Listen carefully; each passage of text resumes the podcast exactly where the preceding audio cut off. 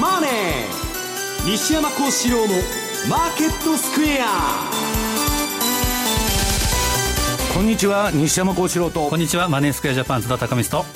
皆さんこんにちは。アシスタントの大里清ですここからの時間はザ・マネー西山幸四郎のマーケットスクエアをお送りしていきます、えー、まずは大引けの日経平均株価確認します。今日はお伝えしているように、えー、5日続伸となりました。終値、ね、106円56銭高い1万5682円48銭ということです。西山さん、はい、1週間が経ちまして、はい、比較的落ち着いてきたと言えるんでしょうか、ね、でまあ、この相場落ち着いてるんですけど出来高なくてですね、はい。まああ、あの参加者は相変わらず、まあ、あの少ないんですけどそうです、ね。まあ、そういう中で、まあ今日の放送でやるんですけどね、はい、あのラリー・ウィリアムズっていうのが、まあ、ドル円の100円っていうのを、まあ、一人だけ言ってまして、はい、これ、ドンピシャで当てたと、えー、で今週の月曜日にですね、えー、SP500、まあ、ニューヨークダウでもいいんですけど、はい、それを変えと、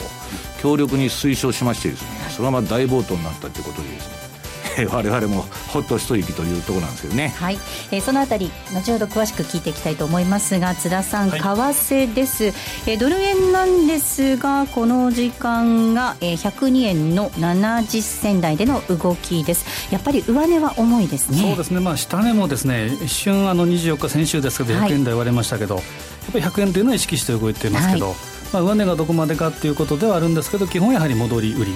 でいいんじゃないかなと思います。はい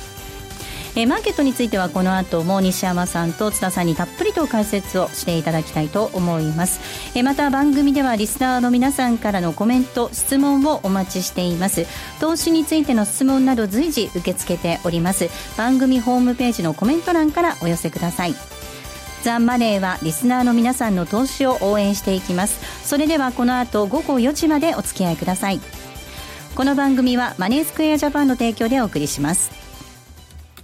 えでは、今日のマーケット、改めて振り返っていきましょう。大引けの日経平均株価、先ほどもお伝えしましたが、5日続伸です。終値、106円56銭高の15,682円48銭でした。トピックス8.62ポイントのプラスです。1254.44。東証一部の売買高概算で17億3592万株。売買代金は1兆7958億円でした。値上がり銘柄数が1388、対して値下がりが454、変わらず125銘柄となっています。業種別の騰落率確認しますと、今日は33の業種のうち、え上昇したのが26業種となりました。上げ幅大きかったのが水産、医薬品、化学、食料など、一方7業種マイナスとなっているんですが、下げ幅大きかったのが空運、そして石油倉庫、海運などということです。東証一部の売買高のランキング。トップが水穂となりました。2位が三菱 UFJ、3位が東芝です。4位神戸港以下日立と続いています。一方の売買代金のランキング。こちらはトップがトヨタです。2位が三菱 UFJ、3位にソフトバンクグループ、以下三井住友、みずほと続いています。6位はソニーということです。えでは、改めて今日のマーケット、そして引け後の情報などについて、マーケットプレスから引き続いて今野さんです。はい。えー、日経平均株価5日続伸ですね。月火水木金、今週は1週間上げ続けたということになりました。はい、もちろん先週、週末に大きく下げて、1286円安した反動という面が大きいですが、えー、欧米、特に、えー、まあ昨日あたりですとね、えー、イギリスはじめヨーロッパも株大きく続伸しましたし、アメリカも大幅高で戻ってきまして、えー、これを受けて東京市場でも投資家心理が改善して買い戻し、おしめ買いの動きが全体的に優勢になったということですね。もっとも先ほどもありました、商いは薄いんでね、そんなにどんどん新規マネー、ニューマネーが入ってきているという感じはなかったんですけれども、ねはいえー、まあ大きく下げた反動。この結果、今週1週間では日経平均730円高ですね、うん、累計しますとね。はい。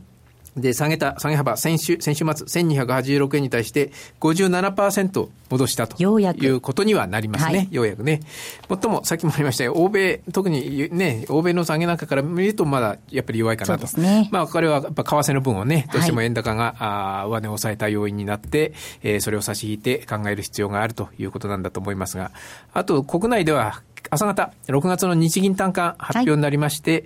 えー、まあ、これ自体は予想よりも多少ね、強めの数字にはなってるんですけれども、ただ、あブレグジットの影響などはね、ね。あまりかあの反映されてない、はい、まあ、完全に入ってない部分は、一番最後の方はね、あの、入ってるのかもしれませんが、調査、調査機関のね、ただ全体としては、ああまり反映されてないということもありまして、はい、えー、足元の状況を完全に映しているというふうにも見えないかもしれませんが、まあ、もっとも、そんなに強い数字でもなかったですしね、はい、あるいは今日あたりの消費者物価の数字なんかでも、やはり弱めだということもあって、はい、今月末の日銀の追加緩和期待、あるいは政府による秋の財政支出への期待なども、まあ、買いを促した面もあったかもしれませんね。うん、えー、ということで、これが今日の概況です。はい、あとは決算、引け後の決算で、まずはね、良品計画4753、これは場中で結構決算期待で買われてましたけどね。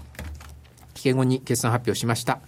えー、4、いや、7453ですね。はい、7453です。はい、えー、今2月期の第一四半期、3月から5月の第3か月間、営業、売上に当たります営業収益が13%増、875億、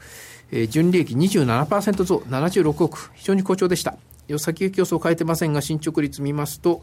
えー、中間期、第二四半期予想に対して、えー、売上営業収益で54%、純利益71%ということですから、まあ、今日のね、株価買ってた期待にたがわずと言っていいでしょうかね、はい、高決算でしたね。はい、あとは、ネクステージ3186。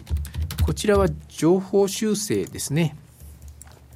で、こちらは中古車の販売の会社ですが、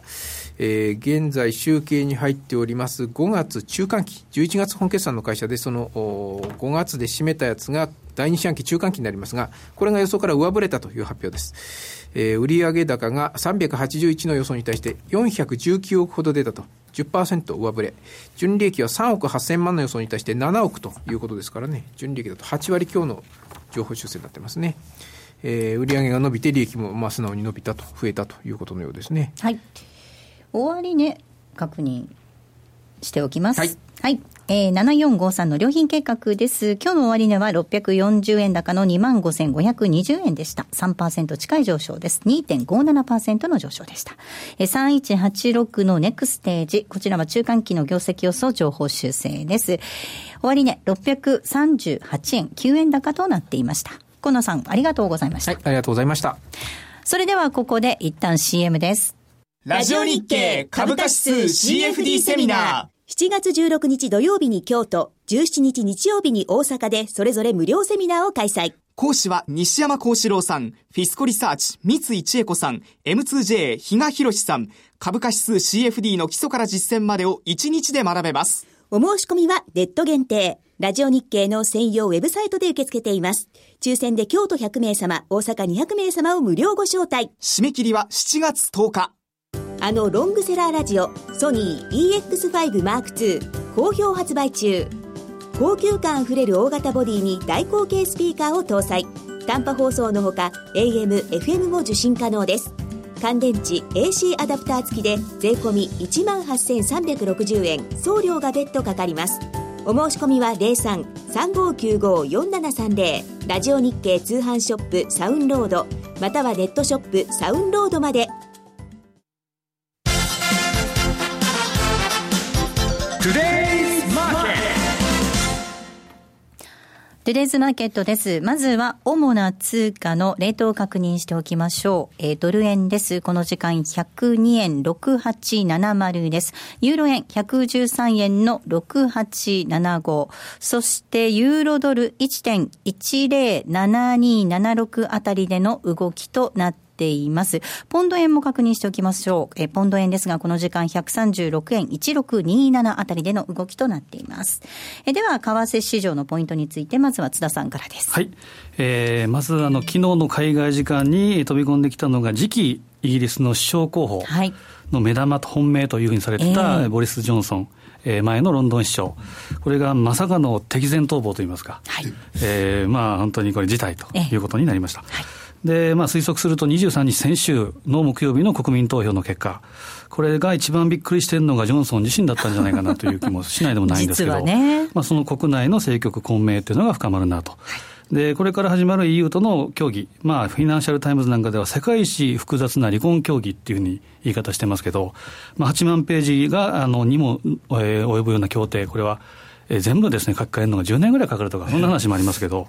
それが、えーまあ、リーダーがいないというふうな状況で、えーまあ、今後、その政治、えー、このあたりが引っ張ってくる可能性が非常に高いなと。で、今、あの、9月9日、これが保守党の党首選挙があるんですけど、今のところ内務大臣の、えー、テリーザ・メイ、これが、えー、まあ、えー、支持率が高いということがあるんですけど、それでもですね、まあ、昨日、えー、英国は、まあ、EU から離脱するんだということを明言しているというのもあるんですけど、ちょっとこのあたりもまだまだ不透明が、えー、感があるなと。で、イギリスの国内ではブレグジットになるんですね、リグレジットっていうようなことで、まあ、リグレット公開と出口ということで今言われてるみたいなんですけど、まあ、あの、えー、国民投票のやり直し、これ200万とか300万の国民、はい、えー、署名が集まってるみたいですけど、ちょっとこれはまだ本当に混乱しそうな感じです。で、まあ、7月は日米を、特にあのあ日米をと、プラスイギリスもそうですけど、やはりあの金融政策の、えー、会合、これに注目が集まるなと。で、昨日カーニー総裁が、数ヶ月、数ヶ月内に金融政策を緩和する必要があるというような見解を示したと。で、早ければ14日、MPC で金融緩和が実施される可能性もあるんじゃないかということも言われています。で、ポンドドルが下げてという話が昨日ありましたけれども。はいで、合わせて、えー、ECB、これ21日に会合がありますけど、これも追加緩和を示唆している。そうすると月末28、29が日銀ということですから、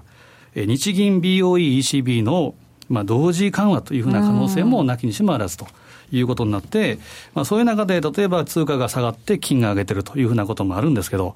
まあ、あの、そういった状況が続きそうです。で、足元の注目は明日行われる、えー、オーストラリアの総選挙。これがですね、世論調査では与党の保守連合と野党の労働党、これが拮抗するというふうな状態で、下手するとハングパーラメントになるんじゃないかというふうな話もあります。で今回の、えー、上下院の同時解散総選挙っていうのは29年ぶりということらしいんですけど、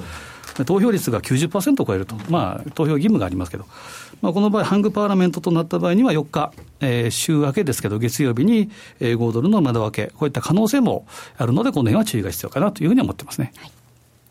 えー、では、西山さんにお話を伺っていきたいと思います。はい、まあ、今、津田さんのお話にもありました、はい、イギリスの国民投票から1週間です。世界一複雑な離婚協議なんていうふうにも言われているようですが、まあ、政治的な問題ということで、経済的にはこれ一旦収束って見ていいのかどうか。9月まで延期になっちゃってるわけですから、はい、何もないですよ。ええ、で、まあ、私今週のレポートに書いたんだけど、イギリスがね、その EU から離脱して、なんでそんなに、問題そのイギリスにとってははあんまり問題なくて、はい、むしろユーロ圏、抜けられた方の EU が、まあ、ローマ帝国の崩壊じゃないですけど、まあ、一抜けた合戦ということに、まあ、ドミノ倒しになりかねないんで、そっちの方が危ないなと。で、あのー、よく私のところにも質問が来るんですけどね、はい、あの、ジョージ・ソロスが、まあ、またポンド売りやってるとか、ブレグジットでですね、売りポジションやってるとか、まあ、変な、その報道ばっか。で、そんなもんね、ジョージ・ソロスが私が売りましたなんて言うわけないんですよ。で、その報道を見てると、スポークスマンの話に言うと、スポークスマンって誰だと。麻雀やってて、ハイ倒してね、えー、麻雀やる人はいないわけで、手の内見せて。で、私があの、言うのはですね、結局結果ね、ジョージ・ソロスは全然あの、売ってなかったと。で、実はね、ブレグジット前には買ってたと。ポンドとか、えー、株を。で、それも本当か嘘かわからないんですよ。で、ジョージ・ソロス自身が本当にやってたっていうのは、ドイツ銀行の株を売ってた。それはショートしてた。で、ソロスは賢いんですよ。イギリスが、その EU 離脱したってですね。うん結局困るのは長期的に、はい、EU のが困るという視点がですね、これはまああの、えー、他のですね、まあラリー・ウィリアムズから、えー、マーク・ファーバーからみんな同じことを言っとんですね。で、日本ではイギリスがまあ大変だと、まあテレビだとかなんだとかで大騒ぎしてるんですけど、私はちょっとその視点は違うんじゃないかなと。で、今日私あのブログにですね、あの、ユーストだって書いたんですけど、ユーストじゃなかったんで、はい、あの、すいませんということなんですけどね。はい、ラジオ放送皆さんにはお聞きいただいております。あの、ユーストでないんで、チャートがですね、番組のホームページに上がってます。はい。で、まあこれ、まあそうは言いながら、あれだけの変動が出た相場ですから、ええ、まあ大変なまあ相場でですね、で私もまあブレグジットのまあ投票の前に全部手締まっちゃって、まあ、することがないなっていう中でですね、えー、今週はまあこのところ当たってます、あの、ラリー・ウィリアムズ。まあ、アメリカの著名投資家で、まあ、いろんな投資手法を持ってるんですけど、まあ、彼の投資手法っていうのはですね、私はまあ、人のレポートとかあんま読まないんですけど、非常に参考になる。まあ、ありとあらゆるとこから、その、儲けのネタを探してくるんですね。で、今週何言ってたかというとですね、あのー、7月4日の4取引日前。はい、これに、ここで SP500 を買やいいんだと。はい。いうことを力説してですね、まあ、素晴らしいトレードチャンスになるっつって進めてたわけです。で、これはまあ、あの、その時点でですね、今年の、あの、今週の月曜日ですけど、えー、過去18年でまあ16勝しとると。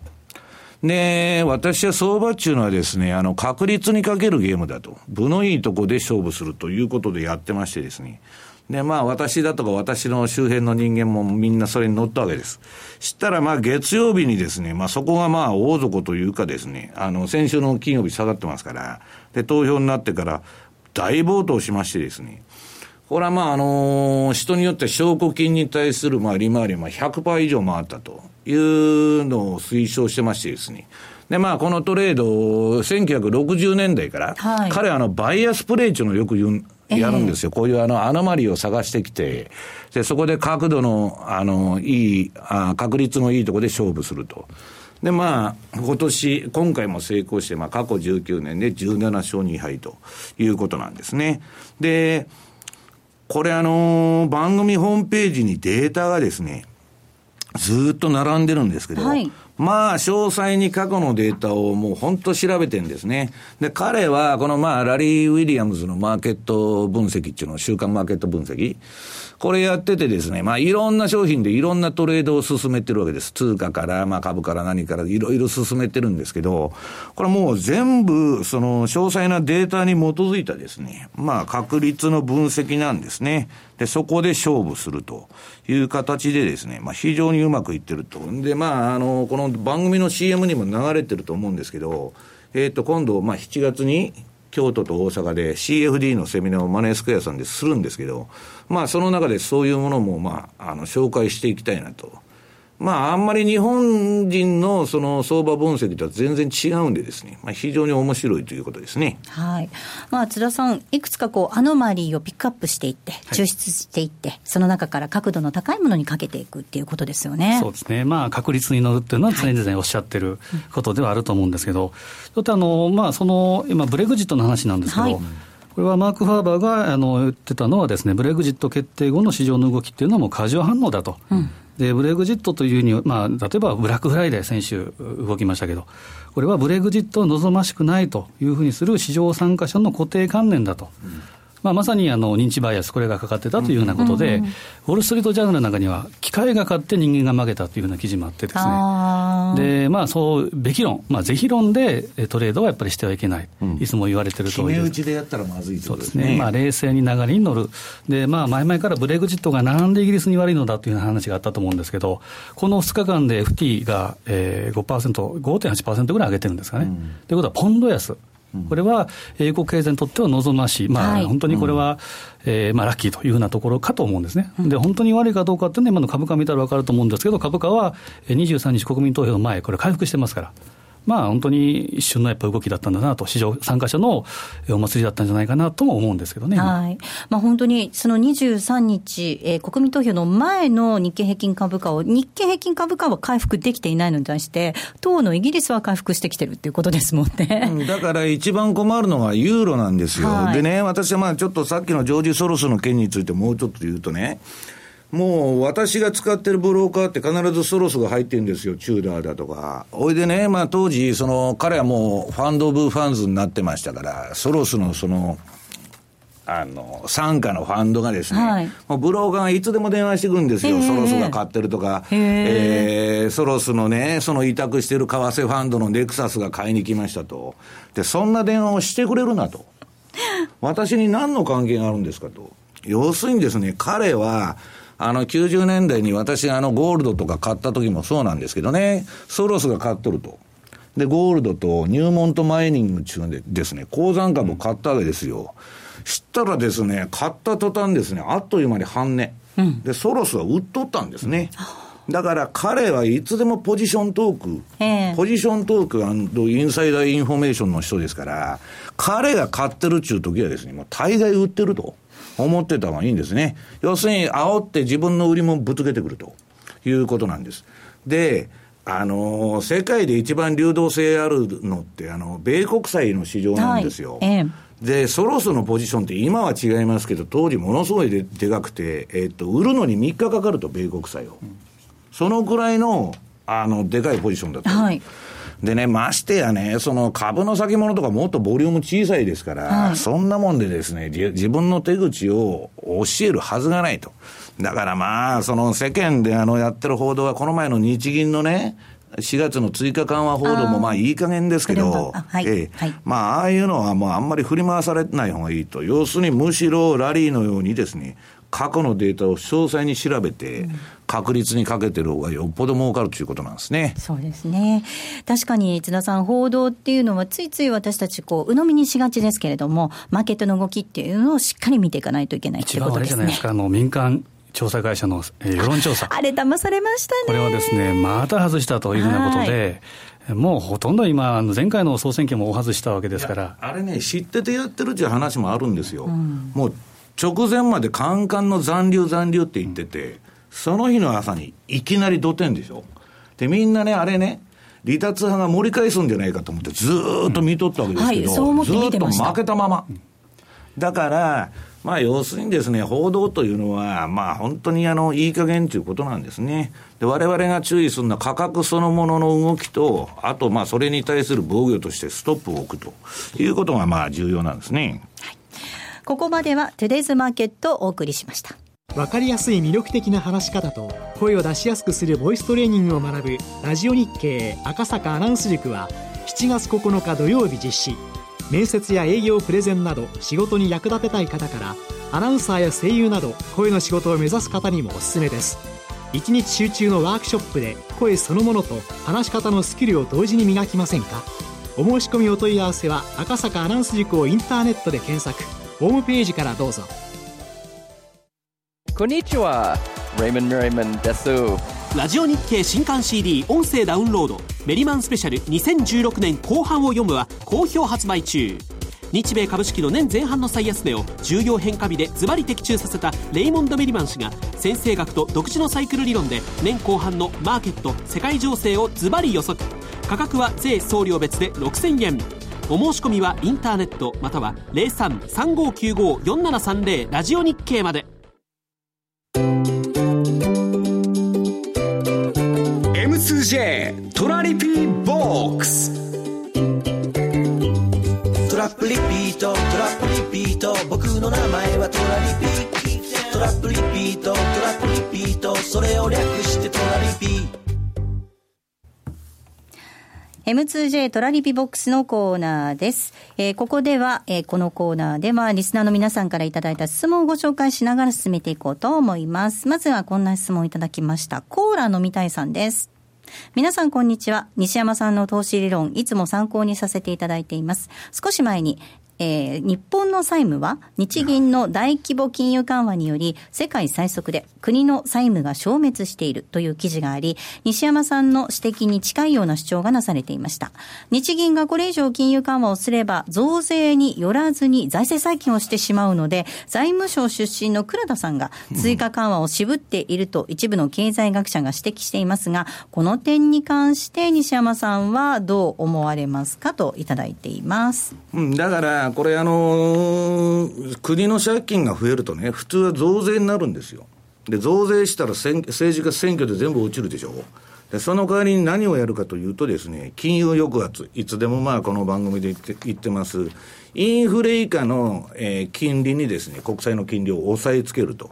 と、それをずっと何年も続けるとですね、どうなるかというと、国の借金がインフレ以下の金利で、えー、国債の金利やってるとですね、だんだん減ってくんですね。で、それのみならず、今結局言われてるんで、ヘリコプターマネー。日銀が持ってる国債を全部ゼロに、えー、してですね。で、日銀が永久に持つと。そうすると、えー、国の借金が消滅しますよと。まあ、とんでも理論なんですけど、トランプも同じことを言ってる、それを。で、これ冗談かと思ってたらですね、あの、FT から何から海外の新聞が全部そういう、まあ日本に対する提言みたいのをしてましてですね、まあこれこの前の放送で言ったんですけど、徐々に、えー、要するに、どういうんですか、ヘリ、ヘリコプターマネーを規律正しくやってですね、時間稼ぎしてくれと。日本に破綻してくる、もらったら困るんだと。ただね、普通皆さん考えて、国の借金がマジックでなくなると。日銀がゼロ金利の国債に転換して永久に持つと。そんなことができたらですね、世界から不景気がなくなっちゃうわけです。ブラジルでも何でも国債いくらでもあの、中央銀行が買ってですね、借金ゼロになりましたと。あんなバカな話じゃないんで、普通はそうなるとめちゃくちゃなインフレになると。だからどっちにしたってですね、インフレにするか、金融抑圧にするか、まあ増税しないでですね、えー、国が、まあ実質増税なんですけど、見えない増税。国がですね、結局借金減らしのためにそういうことをやってると。で、アベノミクスっていうのはそれが目的だったんですね。別に株を上げることでなしに、国債の金利を上がらないようにしてた運動ということなんですね。もう一つ質問をご紹介します。今、ヘリコプターマネーの話が出てきましたが、ミスター口先躊躇なく番長さん。えー、先週から乱高下相場のドル円の戻りの目処はいくらぐらいでしょうか？イギリスは利下げ、アメリカも利下げや QE4 があるんじゃないかと言われていますが、我が国はあと何発打てるかは知りませんが、マイナス金利の深掘りはやると、うん、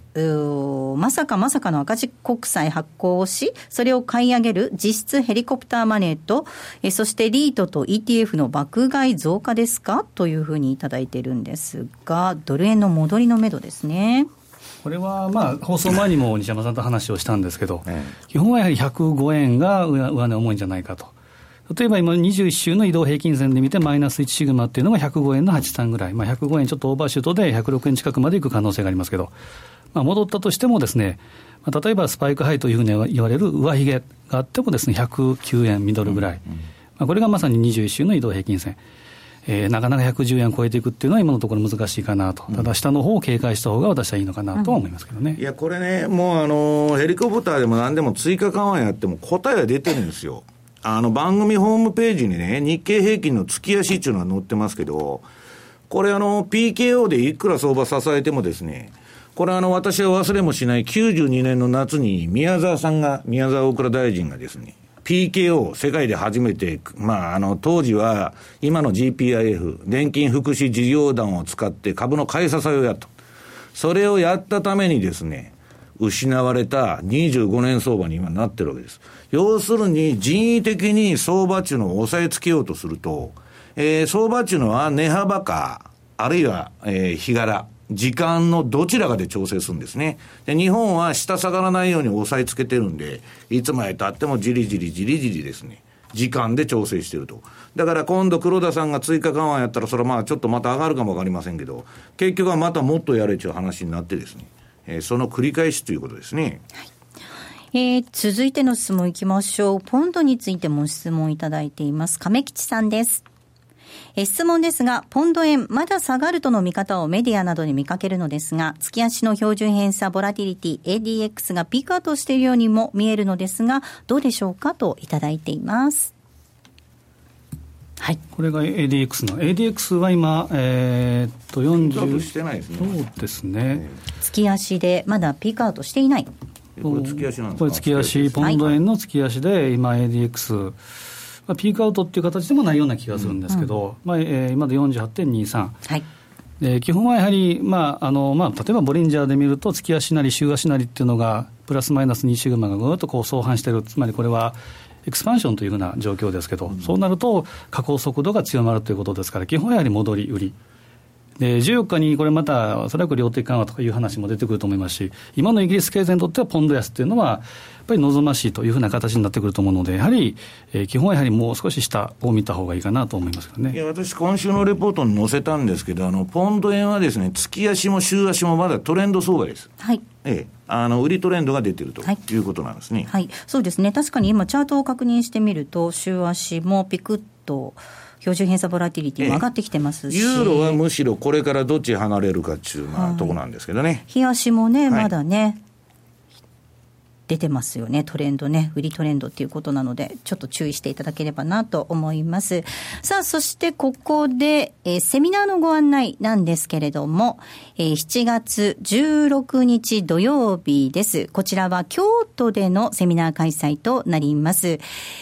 えー、西山さんもご登場する株価指数 CFD セミナーということです。運用力向上講座ということなんですが、えスタート時間が1時からになります。第1部が基礎から学ぶ株価指数 CFD。そして第2部は、えー、フィスコリサーチレポーター三井千恵子さんのご登場です。そして第3部は、えー、西山さんの登壇になりますが、プロのトレード戦略と今後の相場見通しということでお伝えしていきます。そして翌翌日は西山さん、なんと大阪に移動されるんですね、はいはい、京都、大阪というですね、はい、えー、日程になりまして、で、まあ、なかなかこういう CFD のセミナーっていうのは、まあ、株価指数、今、まあ、あの、いろんなものの CFD が出てるんですけどね、あの、非常に私はもう運用の基本っていうのは分散投資だと思ってるんで、株だあの、為替だけやるんじゃなくてに株の方もやった方がいいと。そっちの方が絶対に運用成績は安定しますから。はい。はい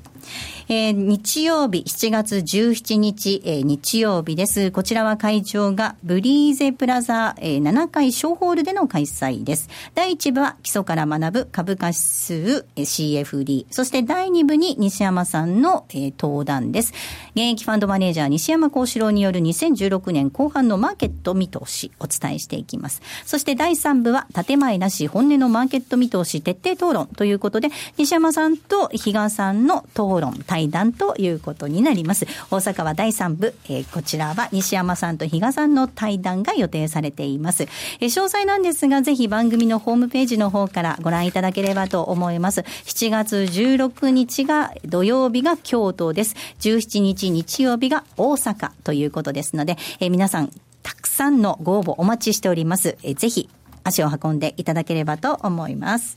ここまでは、えー、M2J トラリピボックスをお伝えしました。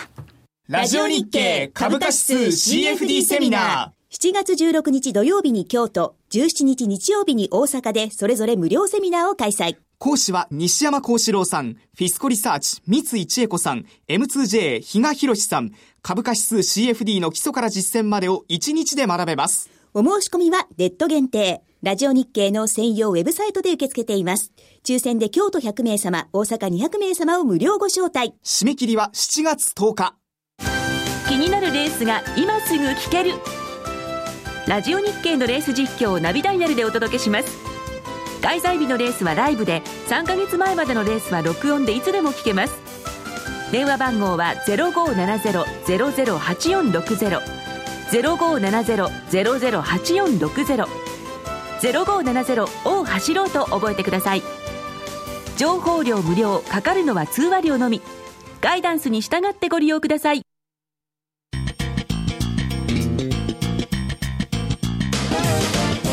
西山幸四郎のマーケットスクエア。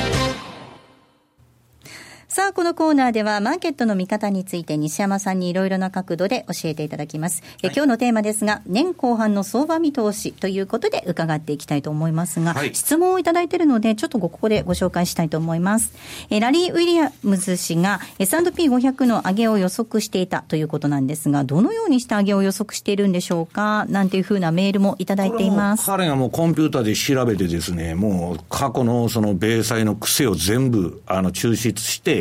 で、この日に買って、この日に売ればいいというのをいつでもまあ提案してるわけです。これは何回も出てくるんです、こういう取引が。はい、で、もう一つは、彼そのものが、これも非公開なんですけどね、はい、この番組ホームページにでっかく赤で塗りつぶしたですね。あ、ここがね、見れないんですね。あの、ええー、それはちょっと著作権の関係で、情報はただじゃないんでですね、はい、すねあの、見せられないんですけど、えー、っと、これあのね、今のところですね、このアメリカの株の動きは、ラリーの、これ去年出してるんですよ。年間の波動予測通りの、えー、波動予測通りに動いてるんです。はい。で、この先の相場はこの赤で隠してあるんですけどね。はい。まあ、あの、この波動のその抽出方法っていうのは、まあ彼またそれ非公開ですから、あれなんですけど、まあとにかくいろんな手法を駆使してですね、まあいろんなその予測方法を彼は持ってるんですけど、私はまあ非常にこれを当てにしとるんですね。というのが今年の相場っていうのはものすごい難しくて、で、変に売ってもですね、まだバブルが延命してますんで、なぜかといえばこれブレグジットとかあって、アメリカの利上げがどんどん後ずれして、もう年内ないとか、まあ、さっきの話じゃないですけど、利下げじゃないかというような話も出てきてるんでですね、ちょっとあの、本当に細かくですね、今年はまあ、あの、金がね、この放送で言っとるんですけど、相場を見ていくと。まあ、そのためにこのラリーのレポートっていうのは非常に役に立つということなんですね。はい。また、ドル円については円高が進行するなんてこともおっしゃってたみたいですね。うん、これもですね、そのもう2、3週間前に、あの、要するにブレグジットでもう残留だっつってみんなが円安だと、日経平均は1万8000円いくとか言ってる時にですね、えー、そういうことを言ってるわけです。ただ一人。で、100円いくと。でね、えー、今週もこれまた、米国債のレポートを出してて、あ米国債先物の、まあ、トレードチャンス。これはまあ、米国債のさあの先物のトレードできる会社が、まあ、日本ではまあ、非常に少ないんで、まあ、あの、皆さんに勧めるもんじゃないんですけど、この問題、考え方。これラリーの私はこのレポート読んでですね、まあ90年代にちょっと衝撃を受けたのと同じぐらい、サイクル分析のやり方を、このレポートで説明してる。これはまあ、あの、言えないんです。要するに有料レポートですから言えないんですけど、ああ、こんな抽出方法があるのかと。まあ、エリオット波動だとかね、メリマンサイクルとかいろんなものがあるんですけど、まあ私実践に使ってるのはまあこういうそのラリーのまあ90年代からのサイクル理論っていうのを使ってるということですね。うん、まあ本当に様々なデータをこう深く分析していって、相場予測をしているっていうことですよね。はい、今後の相場を予測するにあたって、まあもちろん皆さんはチャートを見ていくわけなんですけど、西山さん、やっぱりこう、上値はドル円なんかは重い感じで見ておいていいんでしょうかね。先ほど津田さんが言われたように、私はまあ100円から105円がコアレンジ。で、それをはみ出すと、これ番組ホームページに載ってるんですけどね。えー、っと、これまあ今、ドル円売りトレンド相場になってるんです。はい。で、これちょっとあの、私乗らなかったんですけども、トレンドがピークアウト仕掛けてる、この水色の丸で囲った部分。うん、あ、もう売りトレンド終わったかなと思ったら、ブレグジットでドーンと来たと。はい、ただ私はこれ乗ってないんですね。別の手法では逆張りでドル円の買いをしましたけど、あの、この売りには乗らなかった。なぜかって言ったらボラティティ、ボラテリティのレベルが高すぎてですね、非常に危ないと。私は危ないとか入りませんので、もう一つは次のドル円の冷やしの200日エンベロープ。これがですね、大体あの、200日の10%。これ内側の青いバンドなんですけど、そこで一回止まると相場は。で、今それをぶち抜けてきて、と次どこで止まるのかというのが赤の枠で、で、下98円ぐらいなんですね。97、はい、8円のとこ、まあこれから動的に動いていくんであれなんですけど、ここら辺まで今の相場リスク持ってると。いうことですね。だからまあもうちょっと広げると98円ぐらいから107円ぐらいと。いうふうに見てるんですけどね。はい。そしてポンドドルです。こちらも長いチャートを見てみると、はい、これもう月足もそうですけど、週足も完全な売りトレンドと、低い位置からですね、標準偏差が上がって、ADX も上がってると。いうことで、まあ先ほどのあれですけど、ポンドは利下げに動くでしょうから、そんな通貨は、えー、買う人はいないと。ただまあこれもトレンドが出ちゃった。で、次私は見てるのは、ユーロドルのですね、週足がこれまあポンドの下に番組ホームページに出てるんですけど、これは去年の5月から壮大なもみ合い相場やってまして、どっちか離れた方につこうと思います。で、下だったら特に面白いなと。いうふうに今見てるんですけどね。はい、まだあのトレンドは発生してないということですね。うん、あの、今回のね、そのイギリスの動きで、なんか中国の話とかっていうのが、はい、ちょっとまあ、今、こう、下火になっているような感じがしますよね。はいはい、中国、中国はですね、イギリスもヨーロッパもどっぷり中国に使ってまして、うん、特にドイツなんかちょっと手を入れすぎたと。はい、で、当然 EU がおかしくなるとですね、中国もおかしくなると。世界最大の輸出国ですから、で、私はまあそうは言いながら中国中国とジョージ・ソルツもまた次中国狙ってるとかね、人民元の動きはおかしいとか言うんですけど、まああの、この前の G20 であれ2月でしたっけまあアメリカと握っちゃったと。はい、で、これあの、今上海総合指数の冷やしが出てるんですけど、このまあ簡単でですね、ADX の示唆する通りにですね、相場張りはですね、すごい綺麗な循環なんです。うん、ただし、中国の株なんて流動性ないし、まあ、売ったら豚、ぶあの、豚箱に入らなきゃいけないというようなリスクもありますので、まあ、その辺は注意が必要なんですけど、トレンドとしてはすごい綺麗だと。だから私は中国、次、マーケットっていうのはなんか悪材料を探しに行くときは、中国にも当然ですね、今静かな分だけ。はいあの、注目が集まると思うんですけど、まあまあ、この株のですね、上海の動きを見てですね、トレンドが出たらついていくということでいいと思うんです。はい。津田さん、どうでしょう、はい、年後半のポイント、まあ、アメリカの大統領選挙などもありますけれども。そうですね、まあ、選挙戦あ、党大会が7月から今月から始まって、えーまあ、本格的な選挙戦、ただ、トランプさんのトランプ大統領候補の出現がですね最近また取り沙汰されてきて、まあ、 anybody but Trump というような感じで、トランプ以外ならいいっていうことでもあるんですけど、ただクリントンさんも人気がないと、本当、史上まれに見る不人気同士の対決というふうに言われてますけど、11月の本選挙までは、なかなか利上げしにくいだろうなと。でそうなると12月かなと、ただ今回の問題を見ると、年内もないかな、もしくは QE4 かなというふうに言われているので、うん、一つ言えることは、大統領選挙の年もそうですし、今年を最初から言ってましたけど、ドルは買えない。1年になるかなというふうに思いますね、うん、まあ、以前から番組でも西山さんは、その今後の相場のポイントは、アメリカの利上げがどうなるかだよっていうふうにお話しされていますよね、はい、まあ、BOE 追加緩和、そして日本もあるということになると、どんなふうになっていくのいや、日本はまあ秋に財政出動するって、まあ、それでまああれなんですけどね、私が見てるのは、今、まあ先ほど、まあジョージ・ソロスからその、まあ、今ね、結局あの、アラン・グリーンスパン、はい、グリーンスパン議長はもう危機が起きると。ましたね、でソロスも危機が起こると。ファーバーも危機が起こるから金を買えと、ゴールドを買えと、まあ、みんな危機だって言っとるわけです。で、その中で私は何考えてるかって、今の危機はとりあえず、ユーロも買えない。EU のドミノ倒しになる可能性があると。で、えー、ポンドも買えないと利下げだと。そうするとドル高じゃないですか。とドル高になったら、アメリカの株っていうのはですね、基本的にドル高嫌いますから、今。えー、あんまり上がらないと。そうするとリスクオフになって円高が来ると。はい、いうのが対局なんです。ただし、もうこのブレグジットでドカーンといっちゃいましたんで、はい、多少ですね、えー、7月っていうのは、な変なあの月でですね、ドルが割と強い月なんです。だから、7月はそんな危機がないんじゃないかと。で、私は8月ぐらいから、あのー、ちょっと10月まで、10月末まで気をつけないといけないと思ってるんですけど、これだけ利上げが後ずれ観測が強いとですね、7、8も持っちゃう可能性がある。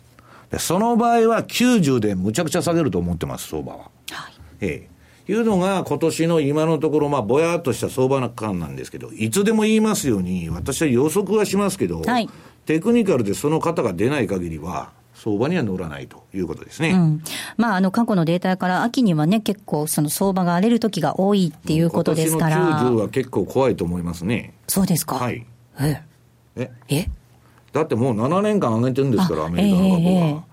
ー、だから、その、私は今年の相場っていうのは、まあ、黒田さんがどうのこうのというよりは、アメリカの利上げの時期、あるいはまあ、利下げするのかもしれませんけど、まあ、それを、まあ、細かく見ていきたいなということですね。津田さん、こう、大きな絵を描きながら、その時々で微調整をしながら相場と向き合っていくっていうような感じですかね。そうですね。これが、やっぱアノマリーということで、大統領選挙の前の年とかですね、大統領選挙の年とかいうのがありますけど、やっぱ9月というのは、まあ、先ほどの掘り返しじゃないですけど、えー、保守党の党首選挙があって、あとは、えー、EU の首脳会議があって、はいえー、そこでですね、えーまあ、第50条ですか。えー、リスボン条約の50条に対して、えー、回答しなければいけない、そうなると、だからブレグジットは9月まで延期ですから、そ、ね,、こで出てくるわけです、まあ、それ以降ですね、ですから9月は相場は荒れるんだというふうに見たほうがいいかもしれませんね。はい、えここまでは西山幸四郎のマーケットスクエアをお送りしました。M2J マーケット投資戦略 M2J マーケット投資戦略です。来週に向けて M2J の FX の投資戦略を伺っていきたいと思います。津田さんからです。はい、えー、この月間のですね、トレンドを見て、どれがやはり、まあ、どういったトレンドが出てるかなっていうのを見てみたんですけど、やはり全般的に横ばいとか下下向きっていうのが多いんですけど、唯一なんですけど、ニュージーランドストレート、ニュージーランド米ドル、これがですね、非常に強い形をして、で、今、ニュージーランドドルの実行レートっていうのが76を超えてきて、去年の5月、6月の段階で、えー、RBNZ の声明で、えー、ニュージーランドドル高はか、えー、過大評価とか正当化できないとか、そういうふうに発言した時の実行レートに迫ってきてるんですね。であとは、えーまあ、オークランドの平均住宅価格、これ95万5800ニュージーランドドルっていうことですから、7000万円。平均がですね、平均でしょ？で平均で、まあね、1年前に比べたら15%上がってると、まあまあ、首都の住宅バブル、バブル、まさに投機マネーが入ってきてるっていうのがあるので、このあたりはやはり、まあ、今月の18日の CPI、第2四半期の CPI、この辺を見て、えー、会合は今月ないですから、来月に向けてどういうふうに動くか。まあ、基本的には強いなというような形は、ニュージーランドストレート、ちょっと注目いただければなと思いますね、うん、住宅バブルっていうことになってくると、これ、利下げっていうわけにもなかなかいかないですもんね。そりゃそうです、だから私が言ってるのは、もうこの今の株式相場だとか、リスク資産の相場は、インフレになったら終わりなんです、はい、追加緩和も何もできませんから、うん、からバブルになったら、それを抑えなきゃしょうがないですか。ら。じゃないですか。だからアメリカもこの放送で言ってますように商業用不動産が住宅からバブルしてますから、はいえー場合によっては、私は SP500 が新高値を取って大きく上げたらですね、アメリカは利上げしせざるを得ないと思ってます、ええはい。利上げに追い込まれる可能性もなきにしもあらず、はい、だから、今年の後半相場、非常に難しいということなんですね。うん、そうか、そうなってくると、なかなか津田さん、読みにくいというか、難しいですけれども。まあ、半年先とか1年先見るよりも、まず足元を見なければいけないとは思うんですね。うん、で、まあ、足元でいうと、先ほど最初に話した、明日は豪、えー、豪州の総選挙があって、で、5ドル、例えばストレートはどうなのかということですが、ちょうど今、居心地のいい21週移動平均線のところに位置しているので、まあ、あの結果を見てからでもいいと思うんですけど、ただ、ハングパーラメントというふうな話になると、ちょっと売られるかなという程度で、基本的にはしっかりしてる、えー、チャートかなと。と、うん、いうことは、タイドル通貨、5ドルストレート、ニュージーランドストレート、こういったものっていうのは、